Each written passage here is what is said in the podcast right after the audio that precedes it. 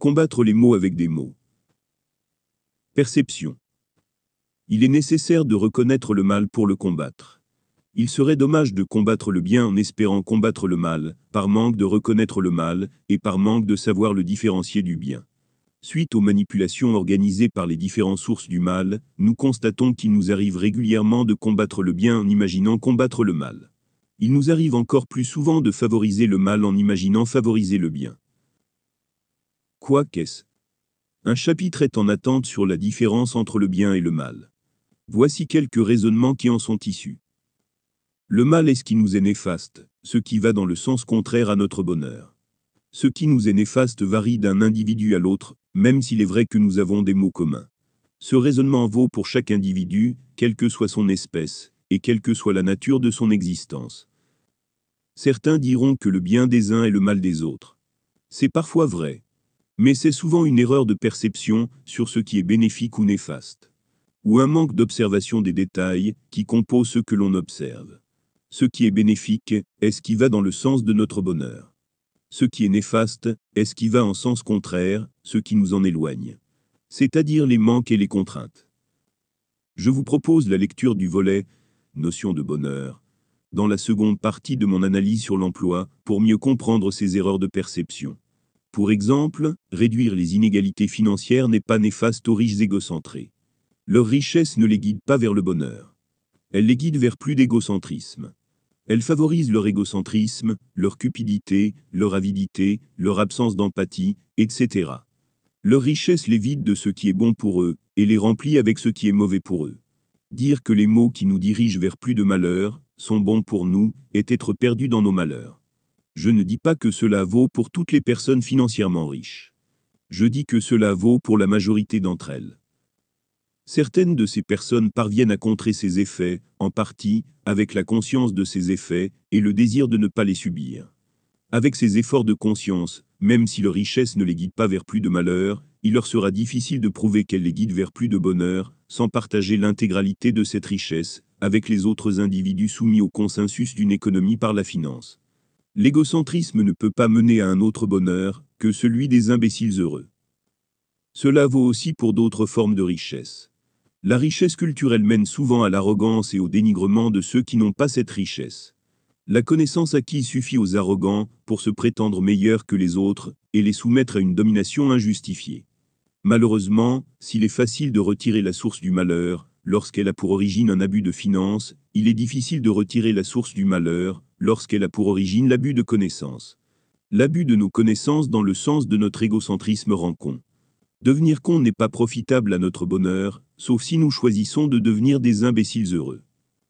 Si on nous retire ce qui nous est nuisible, alors que nous le considérons à tort comme quelque chose de bénéfique, nous ne subissons pas un mal de la part de celui qui nous retire ce mal. Le mal ressenti a pour origine l'endoctrinement que nous avons subi. Nous sommes convaincus que ce mal est bien. Ainsi nous voyons ceux qui tentent de nous rapprocher de notre bonheur comme des personnes mauvaises que nous devons combattre, renforçant d'autant le mal qui nous ronge, nous éloignant plus encore de notre bonheur, et nous plongeant plus encore dans notre endoctrinement. Une difficulté perdure. Comment distinguer ceux qui agissent pour notre bien alors que nous y voyons un mal, et ceux qui agissent pour notre mal, alors que nous y voyons un bien, de ceux qui agissent pour notre mal, et de ceux qui agissent pour notre bien, sans que nos perceptions nous trompent Si nous n'avons pas le temps d'analyser chaque source, il nous faudra prendre le temps de trouver des analyses indépendantes de confiance, qui puissent nous guider sur les sujets recherchés. Il convient d'écouter plusieurs sources différentes, à la fois des généralistes et des spécialistes. Il nous faut toujours écarter ceux qui informent à l'opposé des faits, et ceux qui parlent de faits qu'il est impossible de connaître. Prendre un « je crois savoir » pour un « je sais » est une porte ouverte aux manipulations. Nous avons eu de nombreux exemples en période de pandémie. Autrement dit, la science, la connaissance et l'expérience sont nécessaires. Contexte Dans notre contexte actuel, le mal domine. Les faits sont relatés chaque jour dans les divers médias d'information et perceptibles dans les médias d'opinion. Nous nous dirigeons plus vers nos malheurs que vers notre bonheur. Nous nous dirigeons vers plus de malheurs chaque fois que nous cédons aux égocentrés le choix du chemin à prendre pour arriver au bonheur. Ce que nous vivons nous est de plus en plus néfaste et de moins en moins bénéfique. L'illusion d'un progrès technologique exclusivement bénéfique nous enferme dans une réalité imaginaire éloignée de la réalité factuelle, nous laissant croire que cela ira mieux demain, alors que nous constatons une aggravation année après année. Si l'on compare les avancées bénéfiques et les avancées néfastes, ce qui nous est bénéfique progresse moins que ce qui nous est néfaste. Si nous sommes sur le chemin du bonheur, alors nous reculons au lieu d'avancer. Nous regardons au loin notre objectif s'éloigner peu à peu. Nous ne sommes pas de plus en plus heureux. Les diverses conséquences des technologies nous mènent vers moins de bonheur. Dans leur grande majorité, ces technologies ne sont pas conçues pour notre bonheur. Elles ne sont pas conçues pour combler nos manques ou pour réduire nos contraintes. Elles sont conçues pour notre plaisir. Elles sont conçues pour devenir de faux besoins et pour nous imposer leur utilisation, pour assurer notre addiction, c'est-à-dire pour nous contraindre. Tout y est modelé pour qu'elles nous apparaissent indispensables, sans que leurs utilisations ne comblent un seul besoin.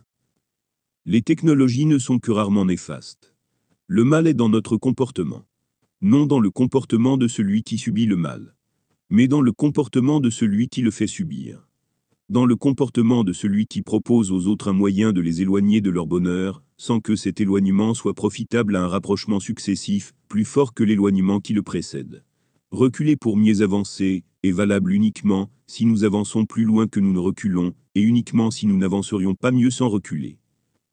Les illusions qui nous guident sont les plaisirs, souvent associés aux émotions, sans même que nous cherchions à les comprendre. Le manque de compréhension des plaisirs et des émotions apporte plus de contrôle à ceux qui utilisent ces guides pour nous diriger vers plus de malheur.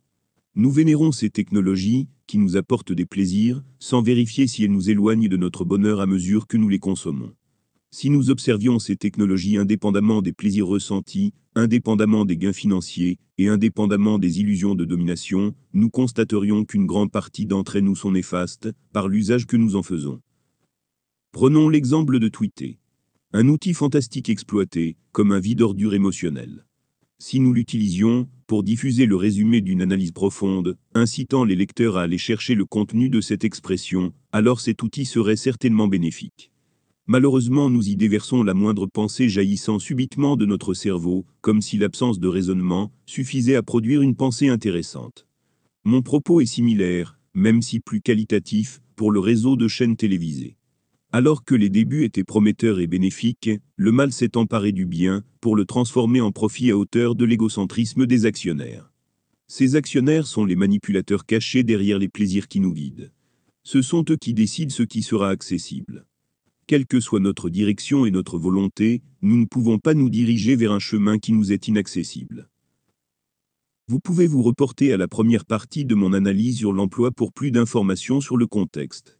Puis à la seconde partie pour le sujet des guides, sans que je me souvienne dans quel chapitre j'y fais référence. Je rappelle que ce chapitre est un annexe indépendant traité rapidement. Combattre le mal.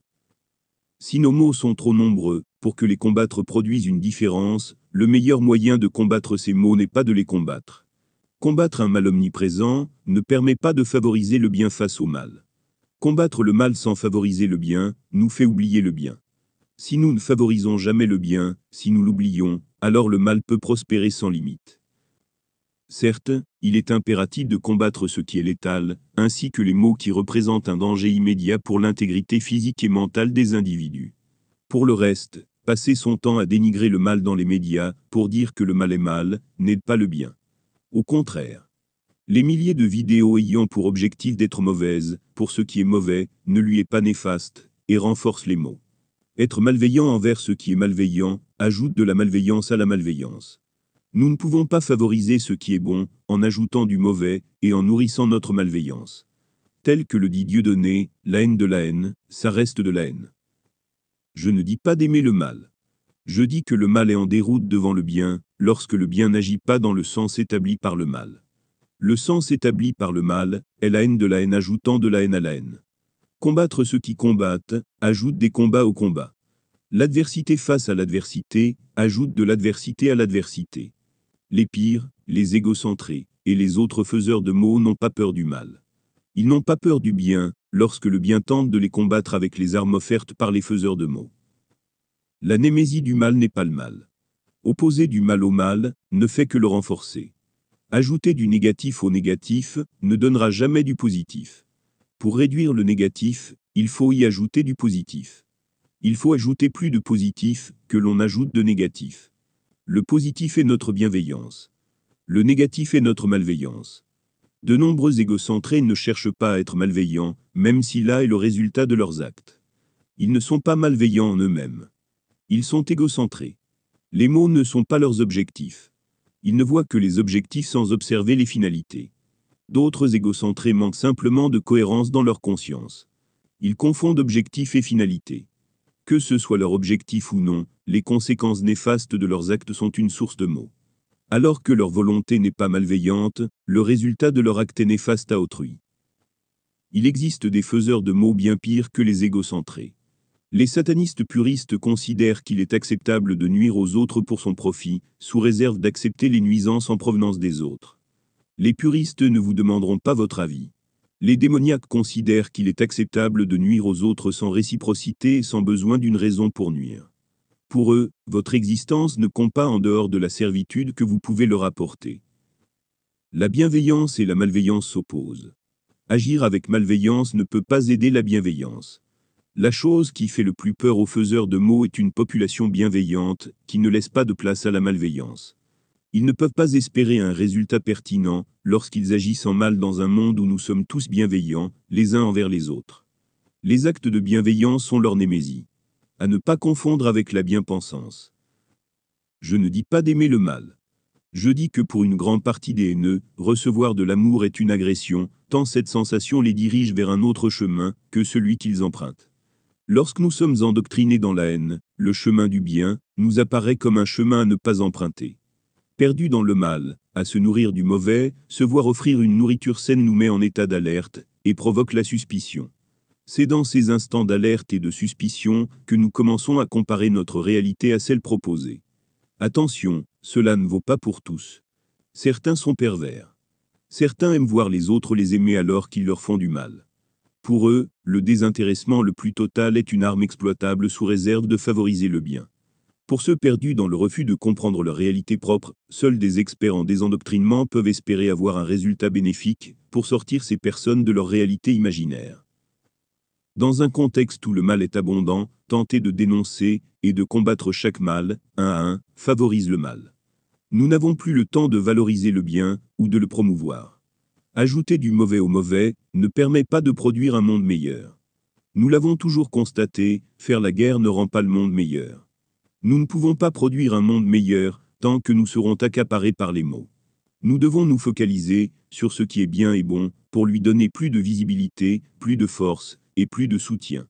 Nous devons construire du bien pour avoir du bien. Détruire le mal sans construire le bien n'aura pas le bien pour résultat. Ce raisonnement est encore plus vrai lorsque le mal est si abondant que le combattre est une quête éternelle. La majorité des individus qui dénigrent le mal, ainsi que la majorité des individus en accord avec ceux qui dénigrent le mal, ne savent pas agir en bien. J'ai pu donner cette impression dans la première partie de mon analyse sur l'emploi, puisque j'y traite des problèmes mais j'y apporte des solutions dans la seconde partie. Alors que la première partie s'attaque au mal, la seconde favorise le bien. Je tente de comprendre ce qui est mauvais pour mieux favoriser ce qui est bon. Je montre les deux chemins en expliquant pourquoi seul l'un des deux mène à notre bonheur et comment emprunter ce chemin. De nos jours, seul le mal profite d'une intense médiatisation et d'une diffusion illimitée, ne laissant aucune place pour le bien. Je ne parle pas des quelques fictions mettant en avant des super-vilains, comme étant les héros d'une histoire imaginaire. Ces fictions nous donnent plus envie du contraire. C'est aussi l'erreur qui fut faite en nous imposant des fictions bien pensantes pendant des décennies. Abreuvé en overdose, le bien à outrance, vulgairement proposé et imposé, finit par nous écœurer. Ces fictions n'avaient de bon que leur apparence. Il ne s'agit plus de bien. Il s'agit d'endoctrinement à un mode de pensée. Il est normal de voir les individus agir en sens inverse, dès qu'ils peuvent se soustraire à cet endoctrinement. Je ne dis pas de produire uniquement des fictions valorisant le mal. Je dis de relativiser en fonction des effets. Je dis de rester sain. Je dis de ne pas tenter de manipuler. Toute manipulation du peuple sera suivie d'un effet égal et opposé. À force de manipulation, pour contrer les précédentes, il émergera une guerre civile, dont l'intensité dépendra du bordel qui a été mis dans l'esprit du peuple avec ses manipulations. Comment se diriger vers le bonheur, lorsque les manières d'agir en ce sens et les méthodes pour y parvenir sont occultées? Ceux qui veulent se diriger vers le bonheur ne voient que le malheur, ainsi que les moyens de se diriger vers plus ou moins de malheur. Si vous demandez quoi faire à ceux qui combattent le mal, jamais ils ne répondent par une action bénéfique. Toujours ils répondent par une action néfaste envers la source du mal, sans jamais favoriser le bien. Le bien n'est pas de construire des éoliennes et des panneaux solaires pour contrer les énergies fossiles, pour assurer une production effrénée. Le bien c'est comprendre que le bonheur s'atteint par l'absence de manque, c'est-à-dire par l'absence de besoin. Le bien est une production relative aux besoins, non un besoin relatif aux productions. Comprendre ce qui est bon, connaître la direction à prendre, est plus bénéfique au bien, que de combattre éternellement un mal que nous renforçons à chaque combat en y ajoutant notre haine et notre malveillance. Pour résumer, donner plus de visibilité au mal qu'au bien, profite au mal, pas au bien. Combattre le mal demande de favoriser le bien, ainsi que d'agir avec des actions bénéfiques. Mais attention, l'intention d'agir ne suffit pas. L'intention sans agir profite au mal. Blablabla, bla bla, soyez bons entre vous, sans apporter une pensée nouvelle ou un schéma exploitable, profite au mal. Un bien inactif peut difficilement vaincre un mal actif. Controverse. Combattre nos maux ne vaut que dans un contexte sain où le mal est quasi inexistant. Ce combat permet d'éviter sa naissance et sa prolifération. C'est exactement ce que font les mots. Ils évitent la naissance et la prolifération du bien, à l'exception du bien qu'il lui sera possible de conquérir et d'exploiter dans le sens du mal. Dans un contexte où les mots sont rares, la durée et le labeur nécessaires pour y mettre fin n'est pas néfaste au bien. Chaque mal demandera un peu de temps pour renseigner les individus sur ce mal et sur comment s'en prémunir. Comme indiqué dans l'intitulé précédent, le problème apparaît lorsque ces mots sont nombreux. L'erreur est une gestion anarchique de ces combats.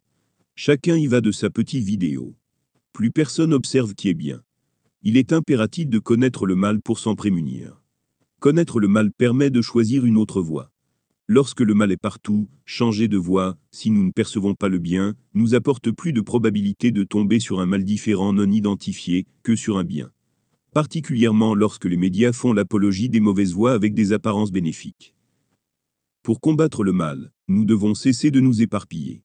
Laissez aux passionnés spécialistes le soin de référencer les mots, nous les expliquer, pour nous aider à les esquiver.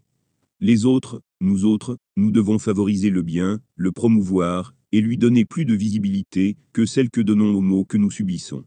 Les mots que nous subissons, nous devons uniquement les référencer, en laisser l'analyse aux spécialistes, et écouter leurs résultats pour mieux comprendre comment s'en défendre. Pour se diriger vers le bonheur, l'expression du mal ne doit pas prévaloir l'expression du bien. Bien et mal étant exprimés dans le sens de ce qui nous est bénéfique et de ce qui nous est néfaste, relativement au volet notion de bonheur, que vous pouvez retrouver dans la seconde partie de mon analyse sur l'emploi.